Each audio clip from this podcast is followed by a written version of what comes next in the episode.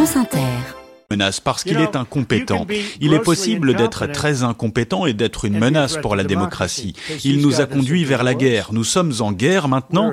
Regardez le Moyen-Orient, regardez ce qu'il se passe en Ukraine. Ça ne serait jamais arrivé avec moi. La Chine menace Taïwan, c'est la prochaine étape. L'Iran est à deux doigts d'avoir la bombe atomique. Je m'inquiète même pour les dix mois qui restent à Joe Biden. Il a fait tellement de mal à ce pays. Pensez à ce qu'il pourrait faire en dix mois. On pourrait se retrouver avec une troisième guerre mondiale avec ce gars, une troisième guerre mondiale. Avec Loïc Loury, c'est aussi trois ans jour pour jour après l'assaut du Capitole que trois personnes ont été arrêtées en Floride.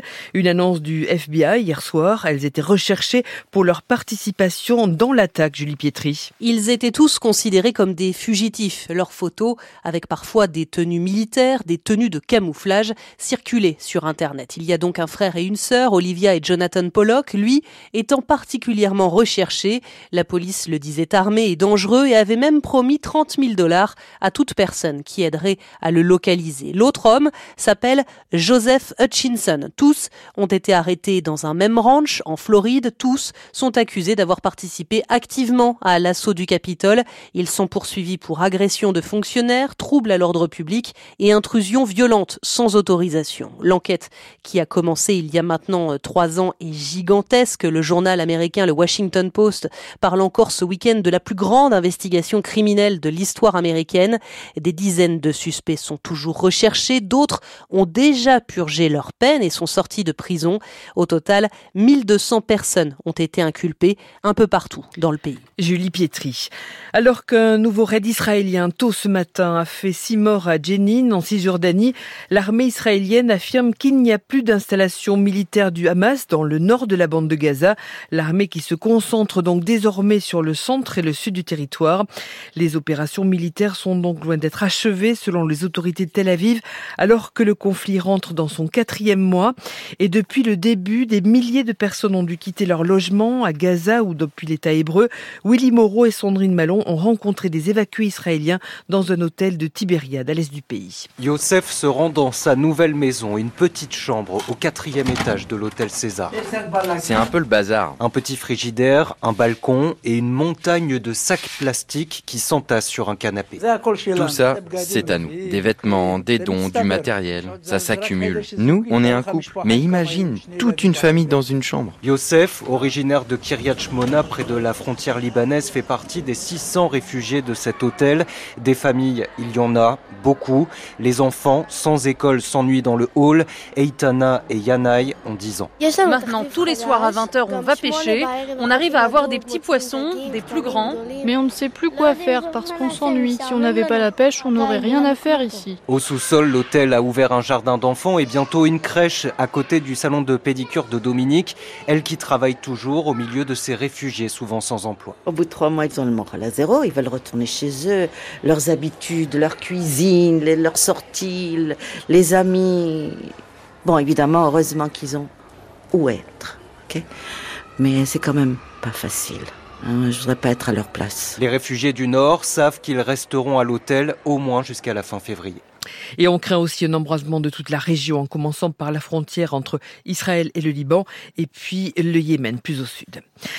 Une nouvelle frappe russe a fait 11 morts dans l'est de l'Ukraine, dans la ville de Pokovsk. Bombardements et tirs de missiles se multiplient ces derniers jours. De part et d'autre, les forces ukrainiennes se sont-elles concentrées sur la ville de Belgorod? 7h05 sur France Inter. En France, le gouvernement s'engage à soutenir les ostréiculteurs. Oui, après la vague de virus qui a touché les exploitations en Gironde, en Normandie, en Vendée et dans la Manche, un soutien à la fois financier et fiscal, annonce le secrétariat d'État à la mer, à la satisfaction d'Olivier Laban, ostréiculteur au bassin d'Arcachon et président de la congéliculture pour l'Aquitaine. C'est ce que l'on demande de toute manière. Nous, on demande la compensation de notre manque à gagner. Euh, et je vois dans le communiqué, il est dit qu'ils attendent le chiffrage. Nous, sur le bassin d'Arcachon, nous l'avons fait. C'est 1300 tonnes qui ont, qui ont été vendues. Ça représente 7 millions d'euros de chiffre d'affaires et surtout, c'est 5 millions de pertes de marge brute. Et c'est bien ça que l'on souhaite euh, avoir de compenser parce que nous, on n'a rien demandé à personne. On a été salis et on nous a euh, vraiment privé de notre activité au, au moment le, le plus important euh, au niveau des ventes. Il faut avoir très rapidement de la visibilité sur les aides à venir, de manière à ce que nos banques, qui sont de vrais partenaires, puissent faire le relais si euh, certaines entreprises en ont besoin, mais à condition d'avoir une vraie garantie. Cette annonce, je crois qu'elle est importante. Je me suis entretenu moi-même avec le, ministre, avec Hervé Berville. Euh, il m'avait tenu les mêmes propos, mais maintenant il faut qu'il soit suivi des faits. Olivier Laban, invité de France Info.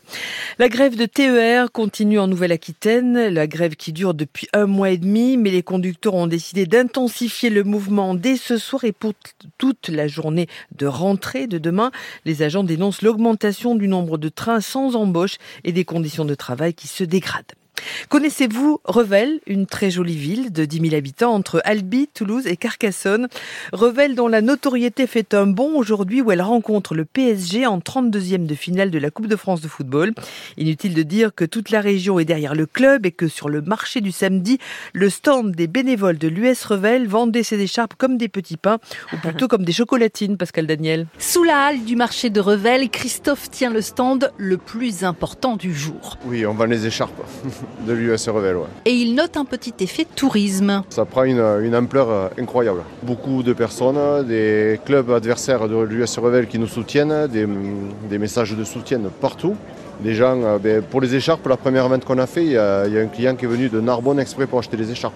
Une dizaine. Et après, il est reparti. Euh, rendez-vous le jour J, nous a dit, puis voilà. Francis sort les pièces de son porte-monnaie pour la précieuse écharpe rouge et noire. On y lit Coupe de France édition 2023-2024, la Coupe des possibles. Ce soir, il sera au stade à Castres en famille. Je suis revélois et je vais au match avec ma fille qui vient de Toulouse et mon petit-fils, en banlieue de Frouzens. Une effervescence qui va droit au cœur de Christophe. Ça amène beaucoup de monde. On parle beaucoup de Revel, que ce soit sur, à la télé, aux infos, sur les magazines de sport. Tout le monde vient nous voir et euh, c'est génial. Pour la ville de Revel, euh, c'est au top. Les commerçants de Revel vibrent à l'unisson. Chaque vitrine est décorée de rouge et noir ou arbore des affiches sur lesquelles on peut lire Laissez-nous rêver.